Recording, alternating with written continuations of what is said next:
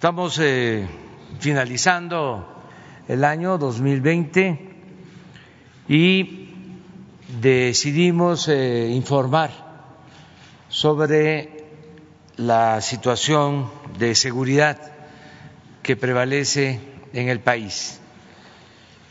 Como todos sabemos, hay tres eh,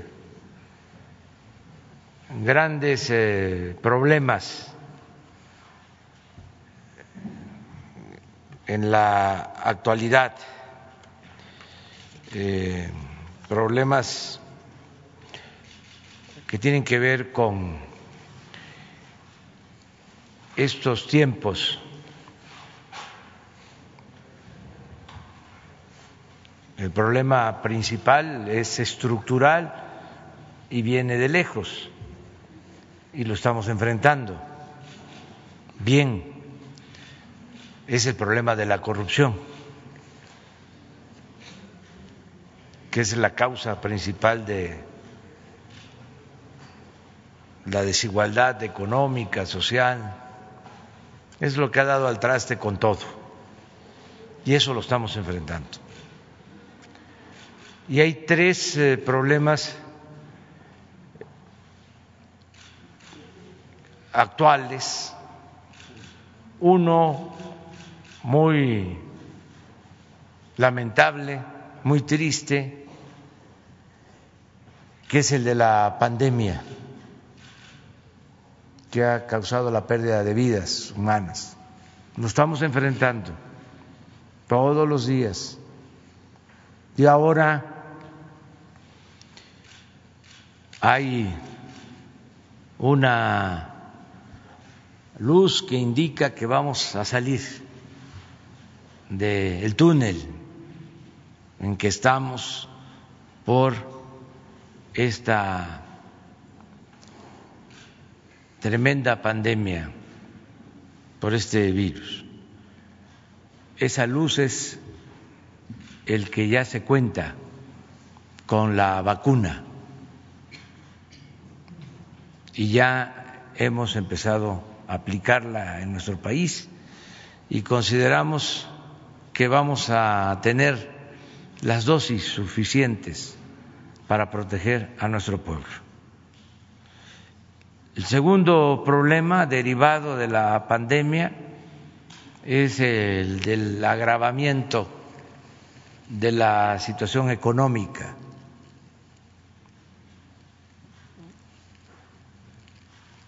La caída de la economía, de las actividades productivas, la pérdida de empleos.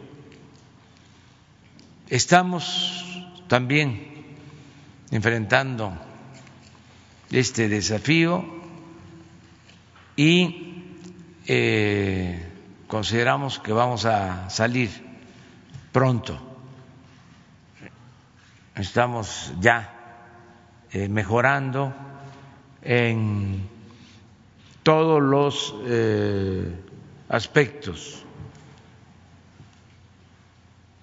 lo que tiene que ver con el crecimiento de la economía, la recuperación de los empleos perdidos, eh, la estabilidad financiera, nuestro peso ya se recuperó,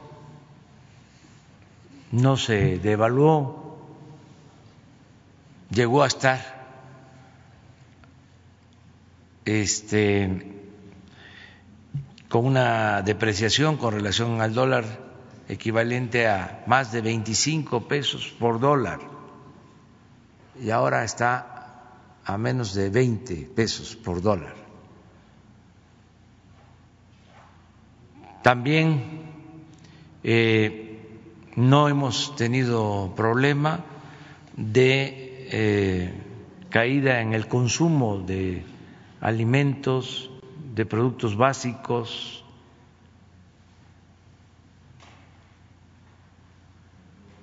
Por lo mismo, eh, se ha garantizado el bienestar del pueblo, sobre todo de la gente más pobre, más humilde. En todo esto ha ayudado mucho el que crecieron las remesas. Ya puedo mm, asegurarles, sin temor a equivocación, que este año es récord en eh, remesas, en envíos de nuestros paisanos a sus familiares en México. En México rebasa los 40 mil millones de dólares y eh, todo indica que va a ser un incremento con relación al año pasado de el 11%.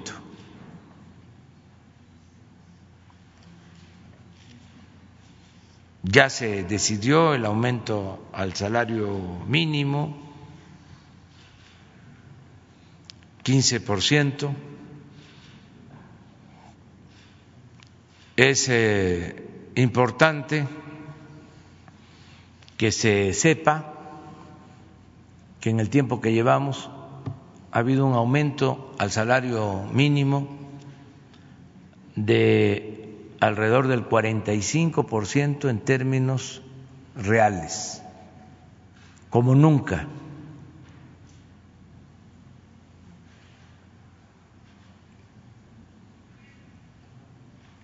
Por lo mismo, eh, se tiene que tomar en cuenta que no ha habido inflación, porque antes se utilizaba la excusa de que si aumentaban el salario, aumentaba o crecía la inflación. Hemos mantenido una inflación controlada de menos del 4% anual. No ha habido aumentos de impuestos como lo ofrecimos, no ha habido aumentos en los precios de los combustibles como lo ofrecimos y para que no haya abusos que no se cuelguen en la llamada cuesta de enero. Es importante que se conozcan algunos datos que voy a dar a conocer ahora. A ver si ponemos lo del aumento del salario y al mismo tiempo lo de los incrementos en precios. Por ejemplo, en el caso de el salario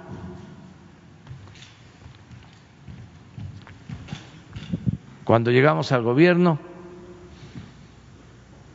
era 88 pesos el mínimo. A partir de mañana 141 en general. En la frontera, lo mismo, era 88 y a partir de mañana 213.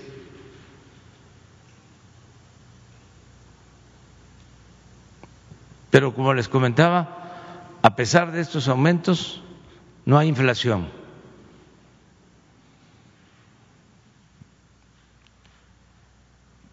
Pon la otra gráfica. No aumentará el precio de la tortilla. No hay ninguna razón. Hay un acuerdo. Las empresas productoras de maíz, Maseca y Minsa, garantizaron mantener sin cambio su precio de venta a los productores de tortilla durante los próximos 60 días. Con ello se generarán condiciones en el mercado para que el precio de la tortilla de maíz producida con harina de maíz se mantenga sin cambio. La actitud solidaria de ambas empresas y la competencia entre los productores de harina hará muy difícil para otros aumentar sus precios de venta. Durante diciembre y enero, las Secretarías de Economía y Agricultura realizarán un monitoreo constante de todos los eslabones de la cadena de producción de tortilla con el fin de mantener el precio y definir acciones para el primer semestre del 2021. Esto es para que se conozca de que existe este acuerdo. Lo único que va a aumentar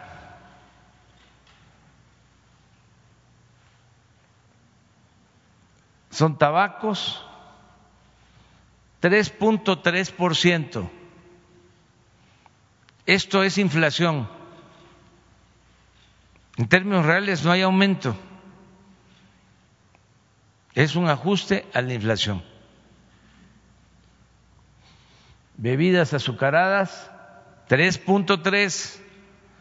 Nada de que el refresco aumentó 10, 15, 20 por ciento, que no hay abusos. Y los combustibles, la Magna 3.3, Premium 3.3 y el diésel 3.3, que es inflación. En términos reales no hay aumento. Pero hay un dato, a ver si pones la otra lámina. No, a pesar de este aumento en combustibles que tiene que ver con la inflación, hoy día la gasolina y mañana y pasado y en todo enero y hacia adelante está más barata que cuando llegamos al gobierno.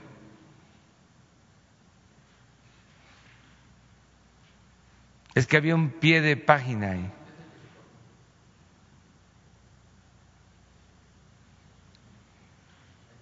Es esto. A pesar del incremento del IEP, las gasolinas seguirán más baratas con respecto al inicio de este gobierno. En finanzas públicas también cerramos con buenos datos. La recaudación, a pesar de la pandemia, es mayor en términos cuantitativos.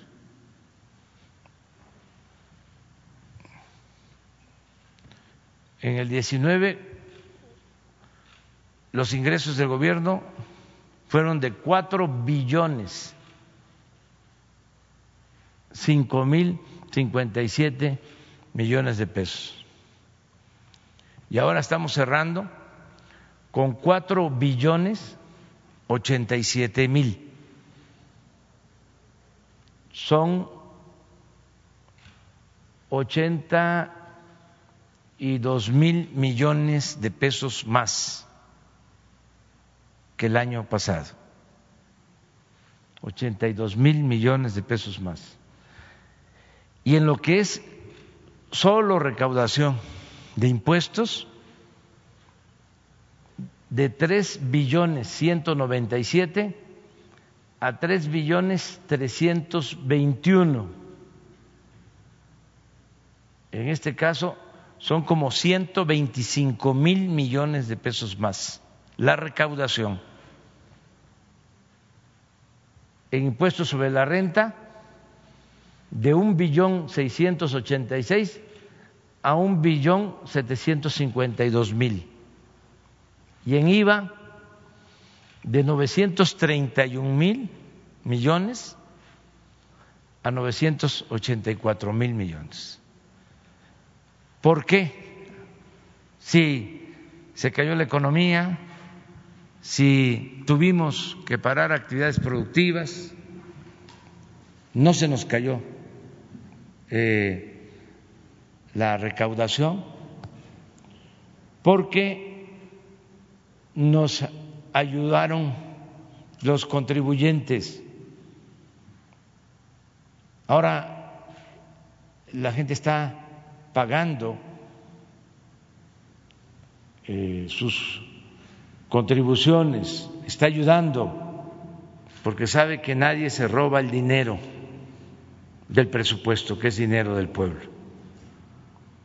Y lo otro es que ya no hay privilegios, porque antes, no exagero, los potentados,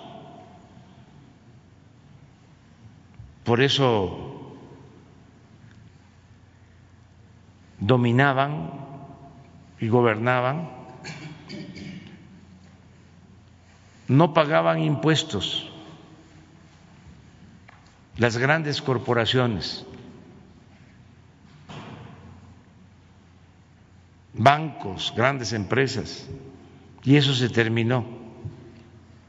Ya no hay condonación de impuestos. Esto nos ha ayudado mucho. Desde luego, no generalizo. Muchos empresarios, comerciantes, cumplen con sus obligaciones fiscales. Y ni hablar de los ciudadanos, profesionales, todos están actuando de manera responsable. Por eso tenemos presupuesto, por eso tenemos disponibles 32 mil millones de pesos para las vacunas. Por eso tenemos presupuesto para financiar sin créditos el, aeropuerto Felipe Ángeles. Tenemos presupuesto para construir la refinería de Dos Bocas sin crédito. Tenemos presupuesto para continuar con la construcción del tren Maya sin crédito. Tenemos presupuesto para financiar todos los programas de bienestar sin recurrir a crédito, porque tenemos finanzas públicas sanas, porque no se permite la corrupción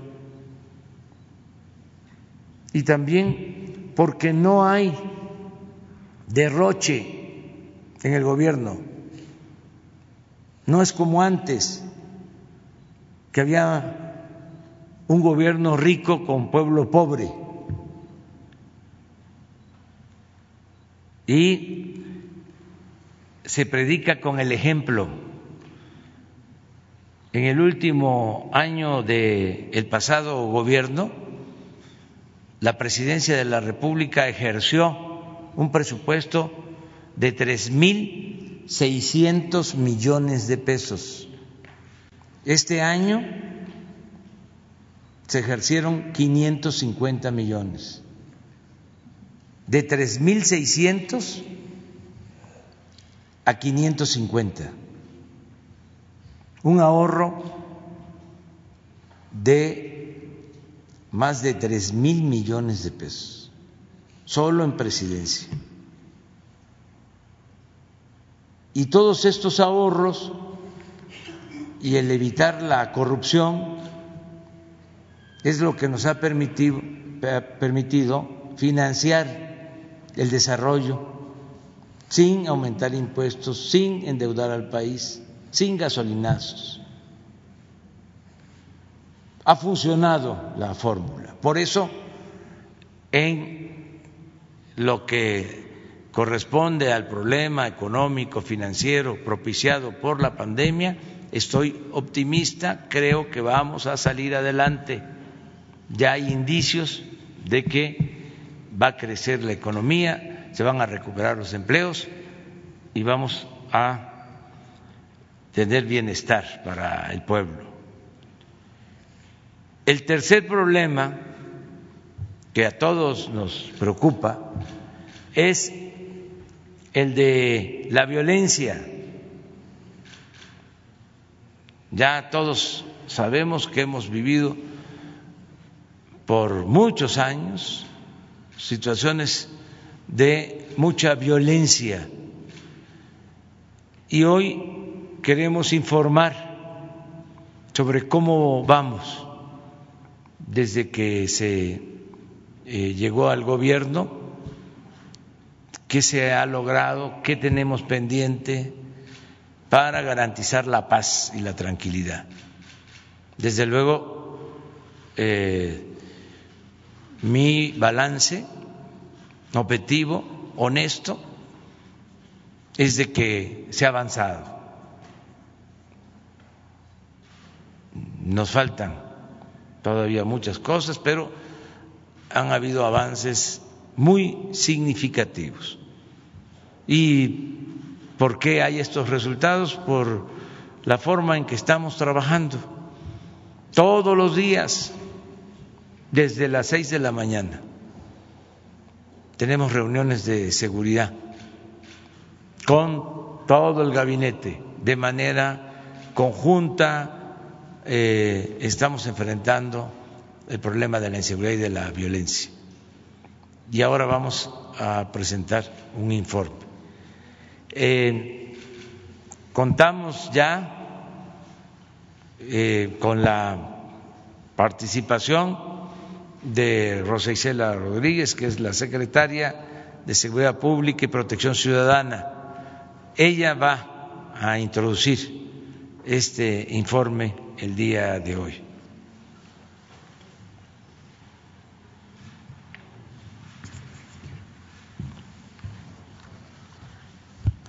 Buenos días. Saludo y agradezco al señor presidente de México, al licenciado Andrés Manuel López Obrador, la confianza depositada en mi persona para encabezar la Secretaría que atiende la principal exigencia ciudadana del país, la seguridad. Lo hago convencida de que por amor a nuestros hijos tenemos la obligación de contribuir a resolver los problemas que nos aquejan y lastiman a nuestras ciudades, a nuestros pueblos, a nuestras comunidades y a nuestras familias. Y convencida también de que si todas y todos colaboramos con entusiasmo, se puede hacer más rápidamente efectiva la transformación de México. Estoy consciente de la importancia que tiene la coordinación cotidiana en el Gabinete de Seguridad con los equipos encabezados por la secretaria de Gobernación, ministra Olga Sánchez Cordero, el secretario de la Defensa Nacional, general Luis Crescencio Sandoval, el secretario de Marina, almirante José Rafael Ojeda Durán, el consejero jurídico del señor presidente, el licenciado Julio Scherer Ibarra, así como las otras instituciones eh, por ejemplo, la Guardia Nacional con el general Bucio al frente. Coordinación de esfuerzos que ha sido clave para alcanzar los resultados obtenidos en seguridad en esta primera parte de la administración, en donde destaco la labor del doctor Alfonso Durazo Montaño. El señor presidente López Obrador nos ha marcado el rumbo de la Estrategia Nacional de Seguridad en ella, atender las causas que generan las violencias, el origen estructural de la delincuencia, el crimen organizado y los hechos delictivos, eh, la persecución de los hechos delictivos son una prioridad. También lo son la coordinación entre las instituciones que tenemos bajo nuestra responsabilidad, la seguridad de los ciudadanos en los distintos órdenes de gobierno, así como la constancia y disciplina diaria en la realización de las mesas estatales y regionales para la construcción de la paz y el Gabinete de Seguridad. Debemos contribuir a la atención de las causas profundas que generan la delincuencia y mantener la cobertura sólida de la política de bienestar del Gobierno de México. La Guardia Nacional es un instrumento que nos permitirá no solo atender los hechos delictivos, sino contribuir a la prevención, así como a disminuir la violencia en todo el territorio nacional destacando las estrategias focalizadas y la participación ciudadana. Otro de los puntos de la Estrategia Nacional de Seguridad de esta Administración es contribuir, continuar trabajando para reconstruir la legitimidad de las instituciones de seguridad, contribuir a la regeneración ética de la sociedad, reformular el combate de las drogas, prevenir las adicciones, emprender la construcción de la paz. Bajo la premisa de que todas las autoridades tenemos la obligación de conducirnos con pleno respeto y fortalecer la promoción de a los derechos humanos. La colaboración es un compromiso ineludible en seguridad. Estoy segura que así lo estiman los diferentes niveles de gobierno. Por ello, fortaleceremos la comunicación con los gobernadores, con la gobernadora y la jefa de gobierno, así como con los presidentes y presidentas municipales para atender de manera conjunta la problemática de los distintos territorios con mucho diálogo, respeto y corresponsabilidad. También iremos de la mano con el Consejo Ciudadano, con la Fiscalía General, con el Poder Judicial Federal, con el Congreso Federal, con los organismos empresariales, con las organizaciones de trabajadores y las instancias internacionales. Tarea fundamental es la de supervisar los trabajos de las coordinaciones territoriales. Tenemos confianza en que la mayoría de las regiones cuentan con buenos saldos en las evaluaciones mensuales que miden la baja en la incidencia delictiva. Los servidores públicos responsables de las diferentes mesas de seguridad en el territorio serán evaluados. Los que son valiosos hay que premiarlos en conjunto con autoridades estatales y municipales, pero donde no hay avance, propondremos cambios. Sabemos que la mayoría de los elementos que pertenecen a la Secretaría se levantan diariamente en todo el territorio a cumplir con su deber, aún a riesgo de su propia vida, y por ello los felicitamos ampliamente. Nos congratulamos del orgullo que siente su familia de contar con hombres y mujeres honestos y trabajadores que prestan auxilio en seguridad o en materia de protección civil. Otro punto a tomar en cuenta es la erradicación de la corrupción en la institución. Estaré atenta a las denuncias que se presenten. No estamos aquí para seguir con lo mismo. Es la línea del presidente y es la convicción propia. En nuestro trayecto de vida hemos tenido diferentes responsabilidades públicas, desempeñadas con carácter y firmeza, pero siempre poniendo por delante el respeto a los derechos humanos y la atención a las violencias de los grupos de atención prioritaria, como las mujeres, adultos mayores, jóvenes, personas indígenas y de las comunidades LGBT personas migrantes, niñas y niños. Desde el primer día exigí a los elementos de la dependencia el respeto irrestricto a los derechos humanos, pero que nadie se equivoque eso tampoco es un pretexto para que no se tengan resultados en las materias de protección civil, en la seguridad de los penales federales, en la capacitación y certificación policíaca, en las mesas de seguridad, en la prevención de adicciones, en contribuir al debilitamiento del poder económico de la delincuencia organizada, de las bandas criminales que se dedican al robo de hidrocarburos, a la piratería, a la extorsión, a la trata de personas, entre otros delitos. Y también les dije a mis colaboradores que se requiere trabajar con mística y entusiasmo y representar al Gobierno de México con eficacia y conocimiento de las directrices de la Cuarta Transformación. El trabajo es en equipo, con austeridad, de 24 horas y con disposición siempre para dar una atención oportuna y eficaz, con vocación en la atención a las víctimas y a sus familiares, porque es nuestro deber escuchar con paciencia, sin prepotencia y sin, arbitrariedades. Estamos en disposición de servir a todas y todos, sin importar pensamientos distintos ni credos políticos o religiosos. El delito se va a perseguir, sea quien sea. Priorizaremos abatir la impunidad, la prevención y la persecución de delitos. Nuestro objetivo es trabajar para todos y todas, actuar con justicia en el marco de la legalidad, realizar las acciones normativas y operativas que sean necesarias para, prevenir la incidencia delictiva y combatir la violencia hacia las mujeres y los hombres.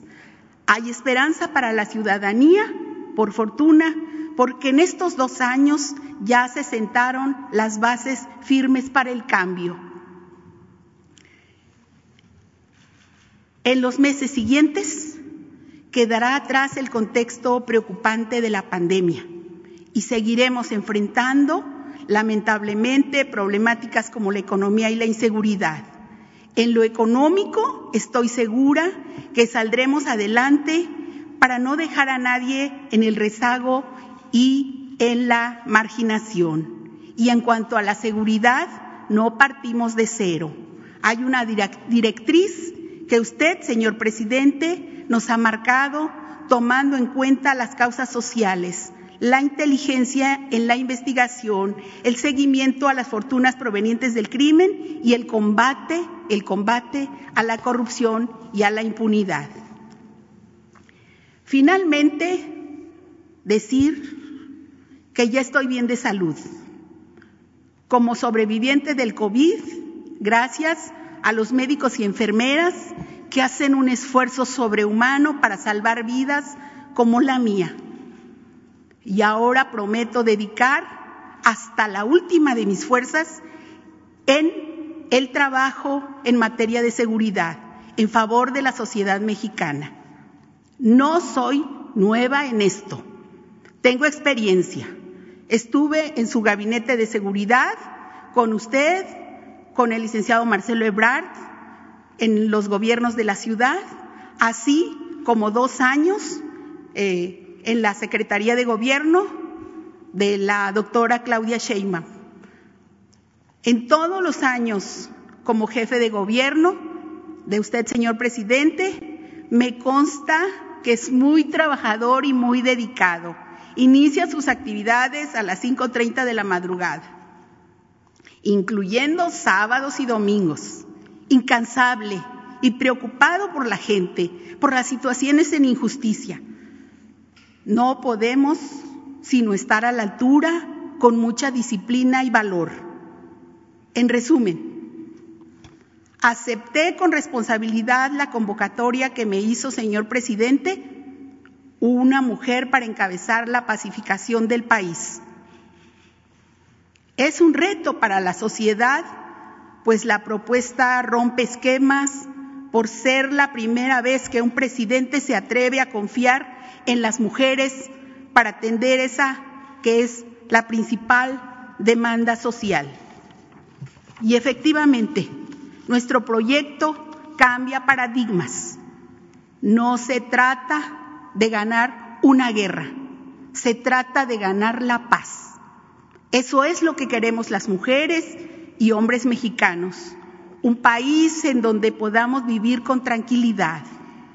Ya se vio que la apuesta por la guerra no funcionó, solo trajo miles de muertos y dolor a las familias mexicanas. Por eso, di un paso al frente, sin temor y con la seguridad de contar con su respaldo y confianza. Cuente conmigo, con lealtad, honestidad, aplomo y trabajo, mucho trabajo. Gracias que nos permiten servirles y gracias que nos permiten trabajar para ustedes.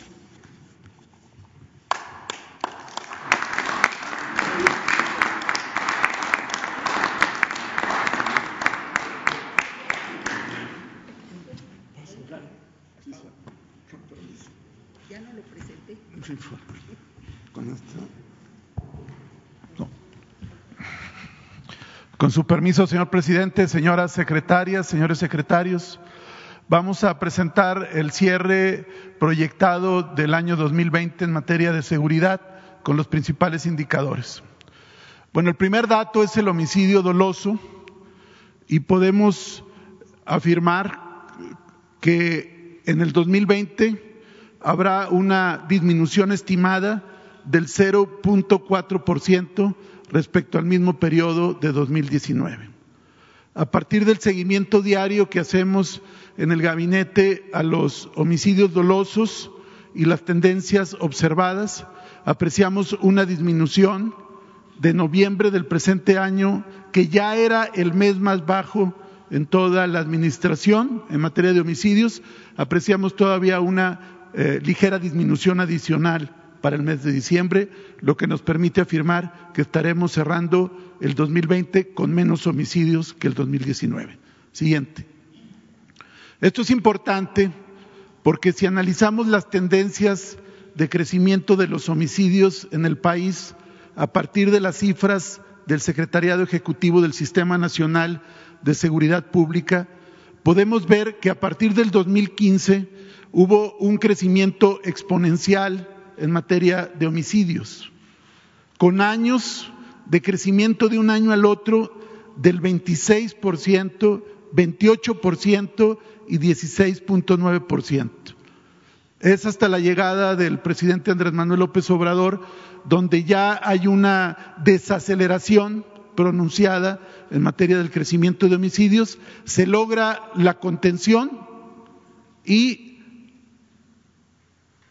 para este año estamos estimando ya por primera vez desde 2014 una disminución en materia de homicidios en el país. Siguiente. Esto también lo observamos en la tasa eh, de homicidios por cada 100 mil habitantes. Al igual que en números absolutos, también aquí apreciamos cómo año con año fue creciendo la tasa de homicidios por cada 100 mil habitantes y la estimación que hacemos con base a los datos hasta el día de hoy es que habrá una disminución en la tasa por cada 100 mil habitantes de menos 1.3%. Siguiente. Es importante traer a colación lo que informó el INEGI con relación al 2018 versus 2019. El INEGI estableció que por primera vez en 2019 había habido una baja eh, de 0.07% entre el año 2018 y 2019. Las cifras del secretariado estiman un número menor. Sin embargo, esto lo señalamos ahora porque es congruente con la tendencia que se observa y esto reafirma la tendencia y la afirmación de que vamos a cerrar el 2020 con menos homicidios. Siguiente. En el tema de feminicidios, eh, la estimación ponderada es que va a haber un incremento estimado de 0.3%. Aquí no escondemos ningún dato. Eh, sí es importante señalar que esto tiene que ver también con que ha venido ganando terreno el enfoque de género en las actuaciones ministeriales, es decir, las carpetas de investigación de cualquier homicidio violento de mujeres, ya hay una sana presión de los grupos de mujeres porque se consideren feminicidio y esto repercute también en las estadísticas. Siguiente. En cuanto al robo de vehículos, desde el arranque de la administración del presidente López Obrador hay una franca tendencia a la baja que ha sido también avalada por organismos de carácter empresarial, aseguradoras y otro tipo de, empresas. Y con relación al 2020 contra el 2019 hay una disminución de casi el 24% en el robo de vehículos. Esto lo subrayo, viene desde antes de la pandemia. Porque hay quien ha dicho que esto tiene que ver nada más con tema la pandemia. No, es una tendencia marcada desde el inicio de la administración. Siguiente.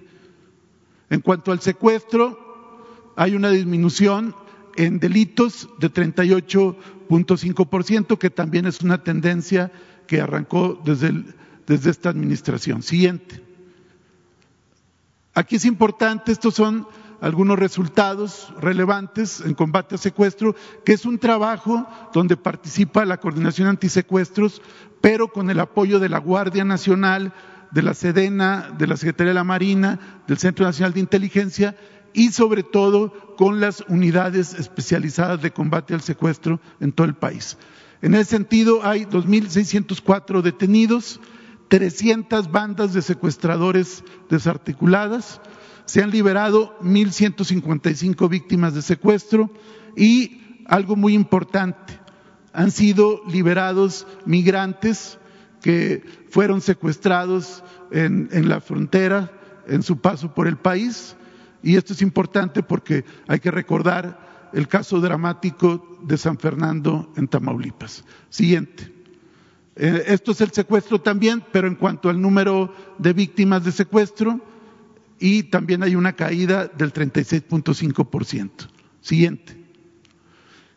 En cuanto al robo en sus diferentes modalidades, casa habitación, vehículo automotor, transportista, transeúnte, transporte público, negocio, etcétera. Entre todo este eh, universo de posibles ilícitos de robo, hay una disminución entre el año 2019 y 2020 del 21%. Hay evidentemente delitos como robo de vehículos con un nivel más alto, pero este es el, promedio de todos los, los, delitos. Adelante.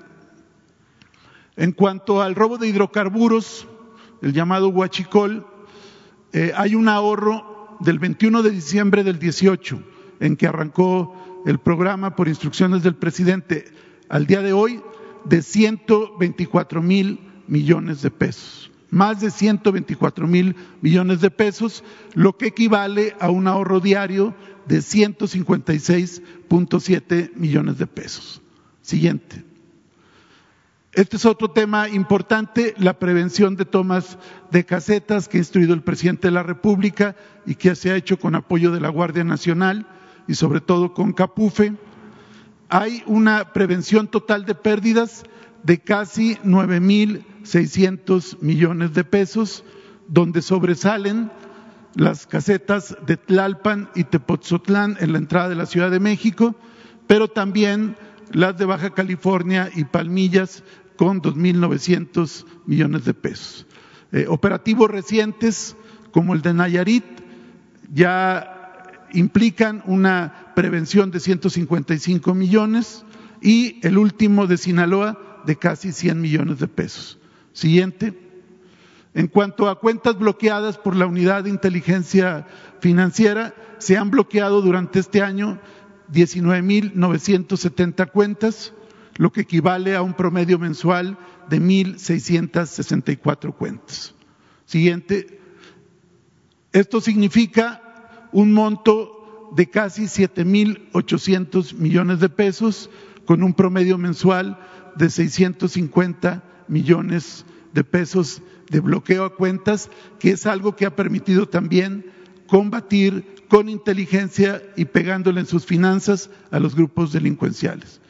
Siguiente. Sería todo, señor presidente. Gracias. Comandante.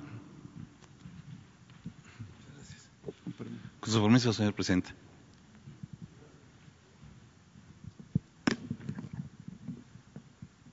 Buenos días. Por parte de la Guardia Nacional, eh, los avances eh, más importantes durante el presente año son los que voy a mostrar a continuación. En el eh, rubro del despliegue, la fuerza operativa que tiene la Guardia Nacional, en enero de este año tendríamos un efectivo de 74.437 elementos y terminamos el año con 98.282.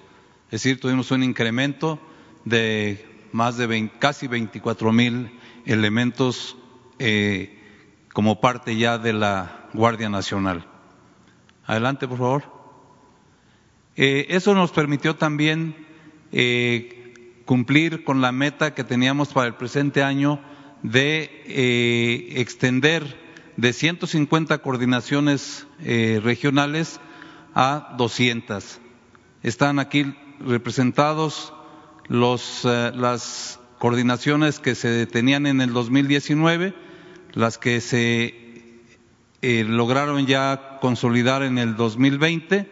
Eh, destaco, pues por el número, por ejemplo, Chiapas tiene cinco coordinaciones más, Guanajuato también, cinco más, Sinaloa seis y Tamaulipas eh, cuatro eh, coordinaciones más.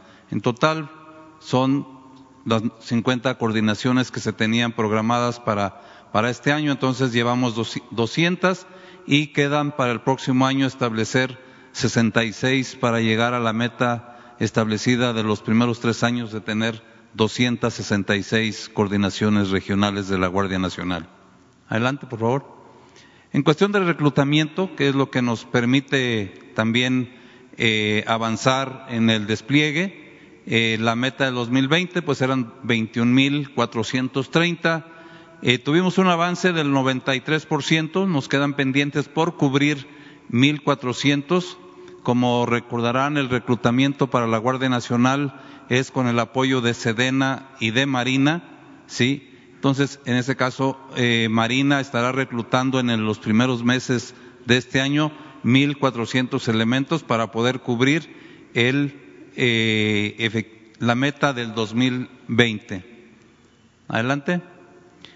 Y en, la, en el ámbito de la construcción de cuarteles para poder realizar el despliegue de la Guardia, aquí tenemos ya en donde están construidos 120 cuarteles totalmente, totalmente construidos y 52 que se encuentran prácticamente en la fase final, estaban eh, considerados eh, terminar su construcción en, el presente en el presente año. Sin embargo, bueno, por algunas cuestiones eh, no se pudo eh, terminar, pero estarán concluidas estas 52 eh, estos 52 cuarteles en el mes de enero, de manera que en enero ya tendremos 172 cuarteles construidos y en el 2021 tenemos el programa, el planeado 76 cuarteles más para terminar eh, el próximo año con 248 cuarteles. ¿Sería cuánto, señor presidente? Le cedo la palabra a mi almirante secretario. Con permiso, señor presidente. Siguiendo con la presentación, en lo que se refiere al despliegue de los efectivos en el territorio nacional de las fuerzas federales, el total de las fuerzas federales es el que está aquí, del cual el 88%, 186.179 se utilizan en estas diferentes operaciones, que algunas son rutinarias y en las otras son eh, específicamente para apoyo a la población y a la seguridad. La que sigue, por favor. En lo que se refiere a operaciones para la construcción de la paz, como se puede ver, eh, hay una mesa de seguridad, se llevó a cabo una mesa nacional, el Gabinete de Seguridad, y ahí se llevaron a cabo en 32 estados y en 200 regiones. De lo cual también aquí se están eh, este, metiendo 89.570 elementos de las fuerzas federales y lo que se ha logrado eh, se, llevó a cabo una estrategia de protección ciudadana en 28 municipios de 11 estados. Pásenla, por favor. Estos son los estados, los municipios y este es el personal desplegado. El objetivo de esta, desde luego, es proteger a la población, evitar confrontaciones, reducir agresiones a las Fuerzas Armadas e incrementar actividades de inteligencia. La que sigue, pásenla. En los resultados, no, la anterior, por favor. Ahí está bien, ahí está bien. Los resultados entre 2019 y 2020. Los kilometrajes patrullados para la prevención de delitos en carretera se incrementó en un 33%, operaciones de intercepción aérea disminuyó un 62% y las operaciones de intercepción marítima subió un 9%. La que sigue. En lo que se refiere a las operaciones del, Golfo y Pacífico, operaciones de infantería de marina, se tienen desplegados 6.500 elementos que hacen estas funciones y los resultados de 2019 a 2020, las operaciones de infantería de marina subieron un 6%. La que sigue, por favor. En el Estado de Derecho en la mar, son estas cuatro operaciones que se llevan eh, diariamente. Los resultados en la operación Sonda de Campeche se elevó las operaciones ahí en la zona de Campeche se elevaron a un 542%, se redujo, digamos que casi a nada, eh, los robos en la sonda de Campeche. Artes de pesca aseguradas fueron 195 en comparación a 182 el año pasado, un incremento del 7%. Y en los metros de redes aseguradas, esto es un apoyo a Conapesca y eh, un aumento de 12%. La que sigue. En lo que se refiere a protección marítima y portuaria, en lo que es en los puertos, hay un desplegado de 1.157 elementos y las operaciones en recintos portuarios en lo que va del 19 y 20 se eh, elevó un 1% y paquetes asegurados, esto se da mucho, sobre todo en La Paz, Baja California, a través de DHL mandan droga y se ha elevado en un 1933%. La que sigue, por favor. En la operación de búsqueda y de rescates de salvaguarda de la vida humana en la BAR tenemos 734 elementos eh, desplegados, tres estaciones navales de búsqueda y rescate y un centro de coordinación nacional. Lo que se ha hecho de 2019 a 2020 se incrementó en un 16% las llamadas de auxilio, los náufragos rescatados se elevaron en un 550%, evacuaciones médicas y apoyos a diversas personas disminuyó. La que sigue. En lo que se refiere al plan DN3, Plan Marina y Guardia Nacional, exclusivo para atención eh, de emergencia sanitaria COVID-19, hay desplegados 49.585 elementos de las fuerzas federales haciendo este tipo de actividades. Por ejemplo, hay una, estación de un centro nacional que coordina a 15 centros estatales para esta contingencia y se han dado a 46 instalaciones de eh, seguridad, 39 almacenes, 7 hospitales del IMSS y un hospital eh, en, el estado de Guerrero. Se han reacondicionado 32 hospitales COVID del INSABI con un total de 560 camas de hospitalización y 770 de terapia intensiva. Y igualmente todas estas actividades es lo que se ha venido haciendo. La que sigue. Y continuando con el plan Marina mi plan de DN3, Marina y Guardia Nacional para la atención del COVID, se siguen distribuyendo raciones, se siguen ah, beneficiando a eh, familias con canastas básicas y se han realizado 120 operaciones aéreas con 371 horas de vuelo para trasladar 7.800 dosis de vacuna 436 toneladas de material e insumos médicos se han trasladado con nacionales a cinco países, 919 con nacionales, 742 extranjeros han sido repatriados, 2.125 profesionales de la salud han sido trasladados de un estado a otro 250 urnas se han trasladado de Estados Unidos aquí al país y 61 pacientes COVID se han trasladado de diferentes estados aquí a la ciudad o a otras partes del país. Se han eh, distribuido 8.985 toneladas vía terrestre y vía marítima también recepción y catalogación y distribución de 136 contenedores de insumos médicos en Manzanillo, Colima, llegan a través de buques y de ahí se distribuyen en diferentes partes del país. Y se han confeccionado 3.419.029 piezas de vestuario hospitalario en la fabricación de vestuario para el personal de médicos y enfermeras y los hospitales en, en las fábricas de la Secretaría de Defensa y la Secretaría de Marina. Le cedo la palabra al general.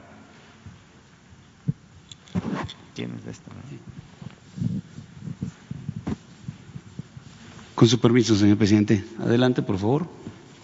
Bien, eh, continuando con las tareas que se realizan por parte de las fuerzas de seguridad, en lo que corresponde a instalaciones estratégicas, se, se proporcionaron seguridad a 225 instalaciones estratégicas en 26 estados de la República, siendo Veracruz el que más instalaciones estratégicas tiene, con 43, Tamaulipas 30, Ciudad de México 21, Estado de México con 19. Aquí se emplearon 7.506 hombres eh, realizando esta tarea. Adelante. En operaciones para el combate al mercado ilícito de combustibles, 2.429 hombres realizando esta misión en ocho ductos. Eh, Aquí están los estados, México, Guanajuato, Hidalgo, Michoacán, Tamaulipas, donde se ha hecho esta tarea, siendo Hidalgo el que representa el primer lugar en esta actividad ilícita. Eh, este, este, personal logró la recuperación de eh, 15 millones 594 mil 166.68 litros de combustible recuperado, siendo un 28 por ciento más de lo que se hizo en el 2019. Eh, se aseguraron 254 predios, un 18 por ciento más de lo asegurado eh, el año pasado y la localización de 10 eh, bypass que se utilizan por parte de la delincuencia para almacenar el combustible eh, robado. Es un 25% más de lo del año pasado. Adelante, por favor.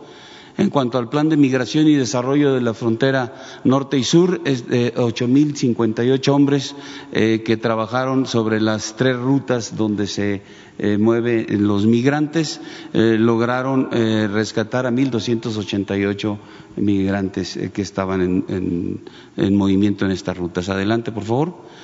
Dentro del plan de N3, plan Marina y plan de la Guardia Nacional para la atención a desastres, participaron 8.025 hombres en 1.596 eventos durante el año.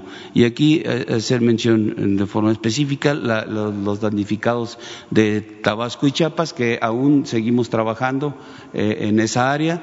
Eh, se tienen considerado o, o está en proceso de adquisición de 226.608 paquetes de enseres domésticos. De, estos ya se han entregado hasta el día de ayer 9.686 paquetes en el municipio de Macuspana y este, quizá el día de hoy llegaremos a, pasaremos la cifra de los 10.000. Eh, adelante, por favor.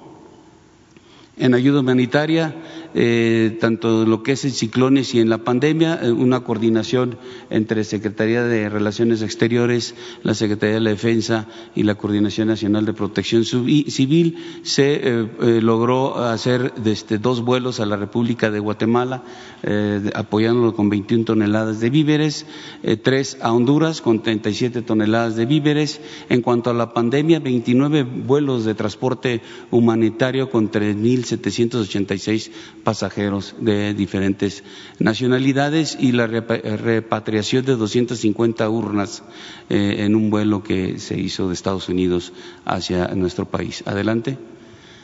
En cuanto a resultados eh, que han obtenido las fuerzas de, seguridad durante todo el 2020, aquí los vamos a ver. Eh, eh, tendremos primero las eh, hectáreas de marihuana. Se logró la destrucción de 2.807 hectáreas de marihuana, un punto dos por ciento más que en el 2019. Y en hectáreas de amapola, 12.077 eh, hectáreas, eh, este, un dos por ciento o más del 2019. La que sigue, por favor. En aseguramientos de drogas, se aseguraron 244.112 kilogramos de marihuana, un 8% más que en el 2019. En kilogramos de cocaína, 27.584 kilogramos, un 45% más de, de, este enervante. Adelante. En, eh, en metanfetaminas, 34.555 kilogramos, un 8% más de, metanfetaminas, y aquí en fentanilo, 1.301 kilogramos de, fentanilo, un 486% más que lo que se este, aseguró en el 2019.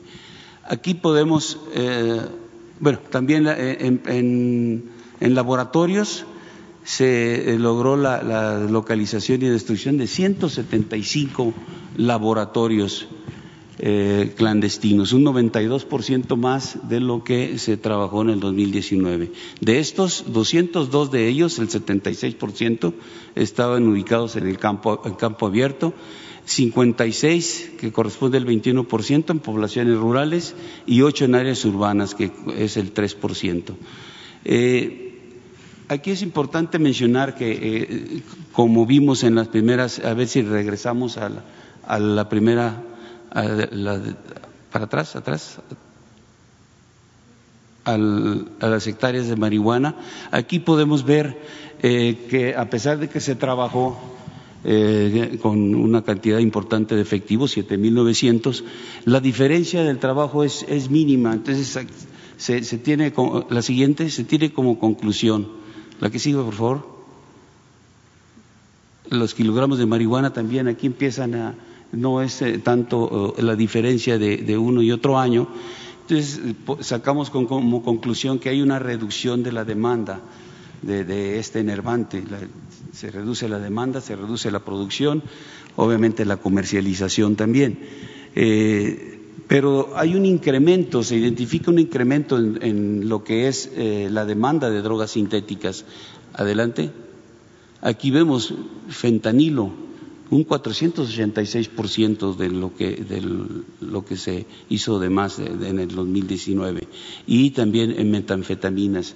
Entonces, eh, estas, estas drogas sintéticas se alimentan de lo que llega a través de los puertos, toda la materia prima que se utiliza para realizar estas eh, drogas, pues llega a través de puertos, a través de aduanas, y de ahí que se haya este, eh, incorporado dentro de la estrategia de seguridad, pues eh, la, responsabilidad a la Secretaría de Marina de los puertos de nuestro país por donde está entrando las materias eh, primas que generan estas drogas sintéticas, donde la demanda va en, incremento.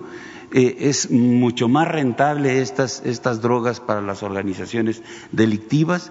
Eh, hay una alta capacidad adictiva de los consumidores, además de que hacen un mayor daño. Entonces, y también una facilidad para su tráfico ilícito. El que sigue, por favor aquí, como ya mencionamos, los laboratorios, esto también da, da pie a esa, esa, deducción que sacamos y la, implementación de esta nuevo, nueva parte de la estrategia. Esos puertos que van a estar bajo o están bajo responsabilidad ya de la Secretaría de Marina y las aduanas, también la Secretaría de Defensa este, tomará el control al, inicio del año para poder eh, limitar ese acceso a nuestro país de las materias que son este, las que permiten elaborar estas drogas sintéticas que tanto daño hacen a los jóvenes y al, personal que las consume. Adelante, por favor.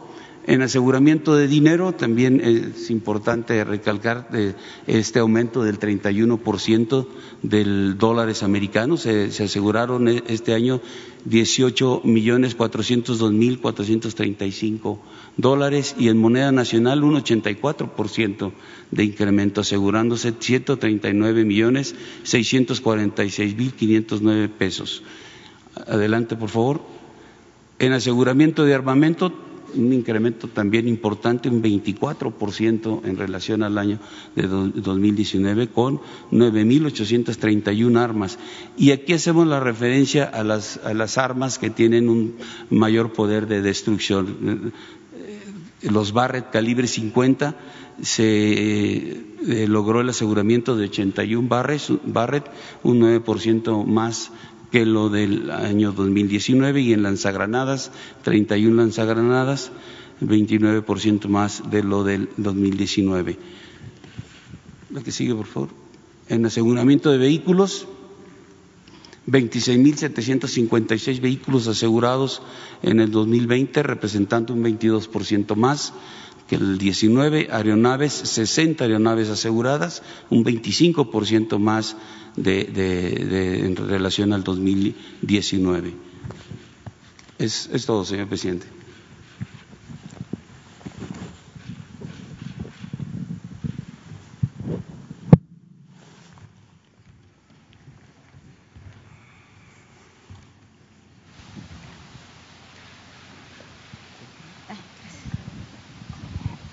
Gracias, presidente. Lisbeth Álvarez, de Grupo Política y ZMG Noticias.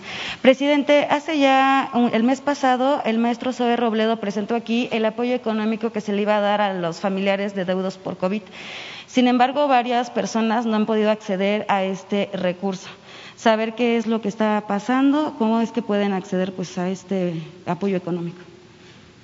Pues se está avanzando con el apoyo a los familiares de quienes han perdido la vida.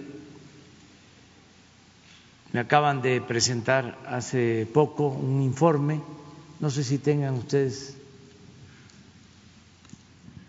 por ahí los datos,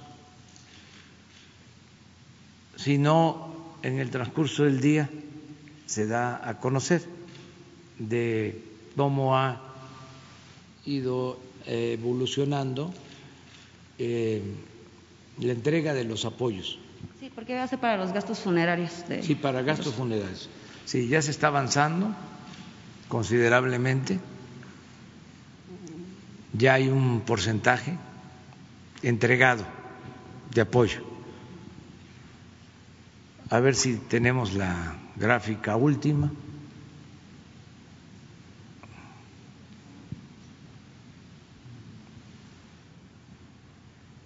Si no, eh, vamos a tener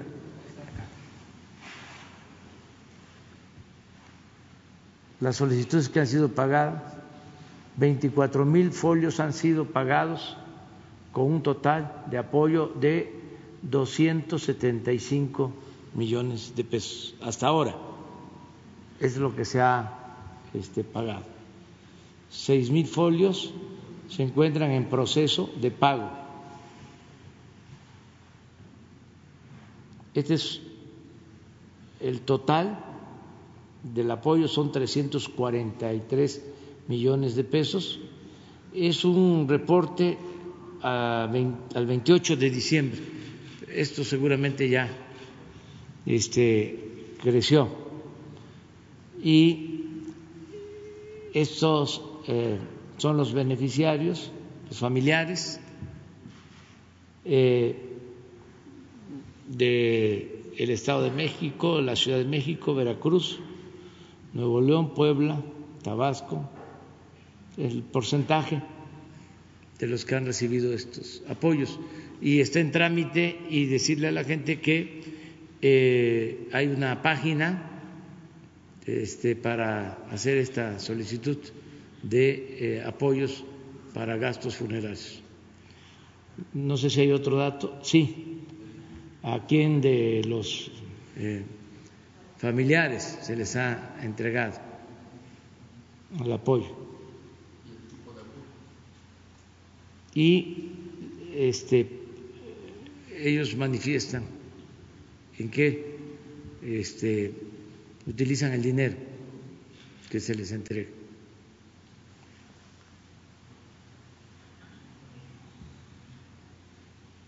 Para gastos funerarios. Ahí esta es la página. Vamos a dejarla un ratito ahí.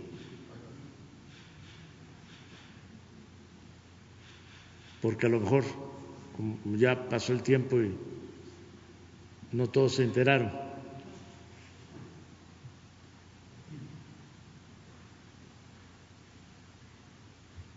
Muy bien. Gracias, presidente. Y mi segunda pregunta sería para la Secretaría de Seguridad Pública. Es saber, secretaria, cuál va a ser su estrategia para el combate a los feminicidios en todo el país, eh, recordando que por la pandemia, bueno, pues han aumentado las violencias y, los feminicidios a las mujeres. Sí, eh, efectivamente hay una contención de este delito y lo que se está haciendo, ya se hace actualmente, y lo vamos a seguir haciendo, es eh, la priorización de la investigación en cada una de las mesas, en las coordinaciones territoriales de todo el país, tanto en las regiones como en cada uno de los estados. Em, próximamente se va a presentar el plan de trabajo, digamos así, solamente de la Secretaría y allí vamos a ir viendo cada una de las eh, responsabilidades y también eh, priorizando. Hay 15 eh, municipios en donde hay más delitos y ya hay un plan de trabajo para esos 15 municipios. Es, digamos, un inicio y en cuanto se vea el avance en esos 15 municipios, se eh, irá a otros municipios. Pero ya hay un plan para ese tema. Y bueno, por último, presidente, pues el día de ayer en redes sociales pues hubo un boom de felicitaciones pues a Argentina por la despenalización del aborto. Eh, esto provocó que usuarios exigieran a Morena, quien tiene mayoría en el Congreso, que proponga las reformas necesarias para que el logro argentino pues también se logre en el país. Saber si tiene alguna opinión. Gracias. Bueno, pues es una decisión que tomaron en Argentina. En el caso de México, nosotros hemos eh, sostenido que es un tema que debe de consultarse y en el cual deben de decidir libremente eh, las mujeres y que este, no hay eh, ninguna limitación para que se manifiesten quienes eh, están a favor de eh, estos cambios en la legislación. Hay libertad absoluta eh, y en temas muy polémicos, lo mejor, siempre he sostenido, es que se consulte a los ciudadanos, que no se imponga nada, que todo sea eh, de acuerdo a la decisión mayoritaria de las personas y en este caso de las mujeres que decidan eh, con libertad, pero que no se imponga nada. Este, el mejor método para resolver discrepancias, diferencias, puntos de vista, pues es el método democrático. Eso es lo que yo siempre he sostenido.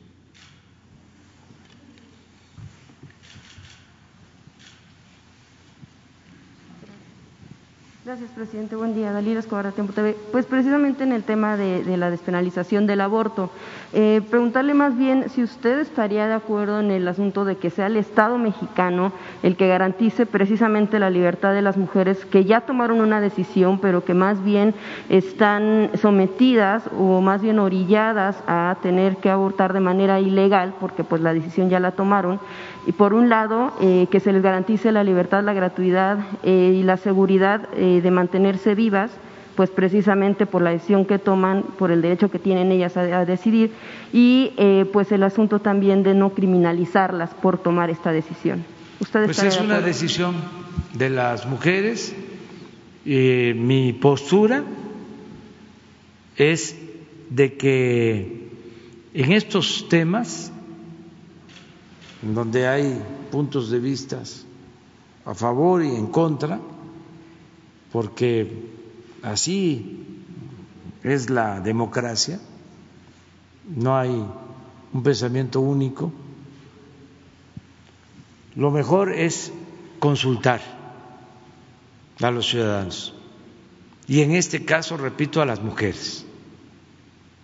Y hay mecanismos para poder solicitar una consulta.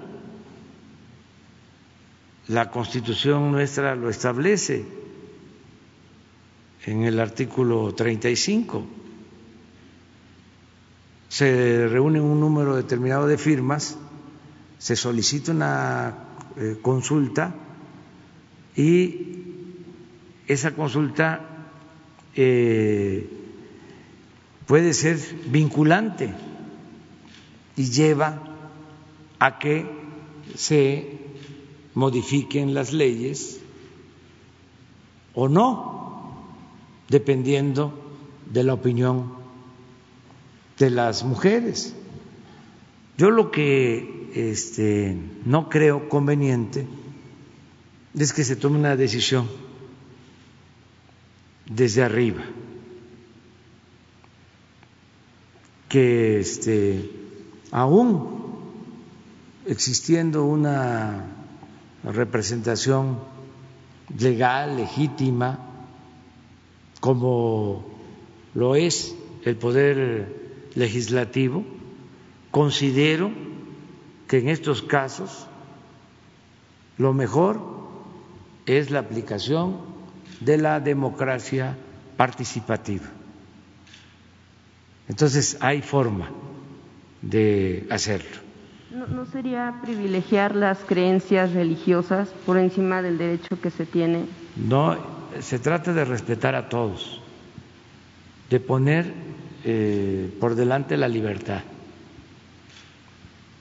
Somos libres de, y en México se procura, sobre todo en este gobierno, el que se escuche y se tome en cuenta a todos, sin distinción de eh, religión, corriente de pensamiento, eh, situación económica, social, cultural, es consultar a todos, porque todos, todos, todos, y en lo específico, todas las mujeres merecen respeto, todas. Y tiene que haber igualdad. Entonces, si se considera que esto es eh, este, necesario, importante, ¿sí? hay la vía para que eh, se decida que no intervengan em, estructuras de poder. Esto es que no sea un asunto de gobierno o de los poderes o de las iglesias, sino que sea un asunto de las mujeres, de los ciudadanos, de la gente, del pueblo. Por eso eh, pienso que lo mejor es la democracia,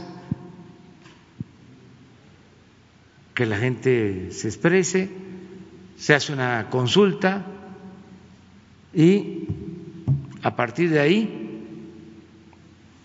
el gobierno tiene que actuar. Es mandar obedeciendo en todo. Y este, no oponernos a nada, tomar en cuenta a la gente, este, no pensar que eh, las eh, personas no saben lo que conviene o lo que no conviene, y en este caso las mujeres. Ese es mi punto de vista porque bueno, hablando en términos de igualdad, eh, eh, pues hay muchas mujeres que mueren porque no tienen el mismo acceso que las que, por ejemplo, estamos en la capital del país o no tienen recursos, no tienen esa facilidad. Y entonces, de alguna manera, eso es una forma de violencia también, eh, porque pues mueren por una decisión que toman, pero no tienen el acceso pues para llevar a cabo este plan de vida que tienen. Es sí, más que nada por pero sí hay forma de este, atender esta petición. O sea, si hay salida, nosotros no nos oponemos, solo que este, no se trata de eh, decidir desde arriba sobre un tema de esta naturaleza. En segundo tema, presidente, ya usted hablaba ayer del asunto de eh, lo del apagón y ese tipo de situaciones. Sin embargo, bueno, pues ha insistido en este asunto de la, de, la demanda, la anuncia que va a interponer eh, las autoridades, sobre todo Protección Civil de Tamaulipas, contra quien resulte responsable. Saber si el director de la CFE le dio cuenta de este documento, cómo llegó a sus manos eh, y, pues precisamente porque, bueno, pues están hablando, en el documento se dice que se atendió por una llamada al 911 y, por ejemplo, en el caso del director de Protección Civil de, Tamaulipas menciona que nunca recibieron una llamada, que solo se enteraron por una llamada por WhatsApp de un bombero que les dio cuenta de, este hecho. Saber si ya le dieron cuenta de este documento y pues de dónde pudo haber salido. Pues que se haga la investigación. Qué bien que presentan una denuncia para que una autoridad este, eh, independiente decida o resuelva. Yo lo que creo es que es un asunto político electoral. Se lleva muy bien el periódico Reforma con el gobierno de Tamaulipas. Este, son este, muy afines.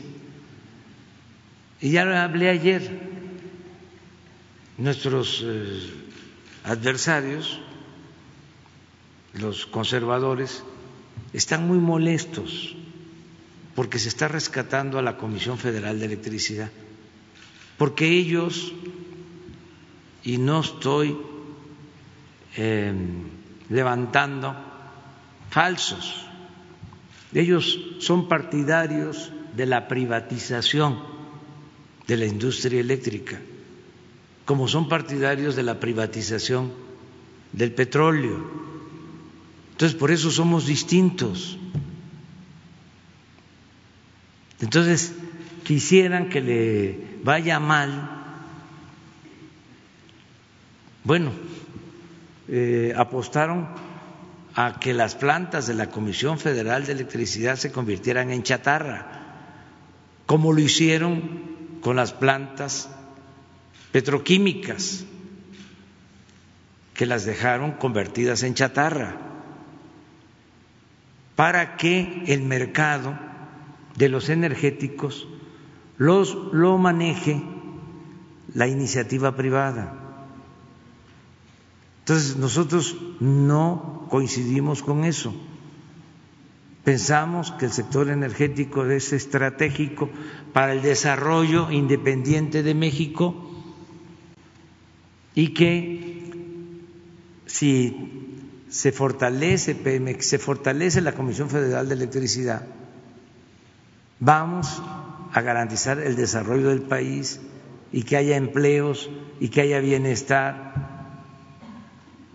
Y no queremos que las utilidades del petróleo y de la industria eléctrica se queden en manos de particulares queremos que esas ganancias sean en beneficio del pueblo de México.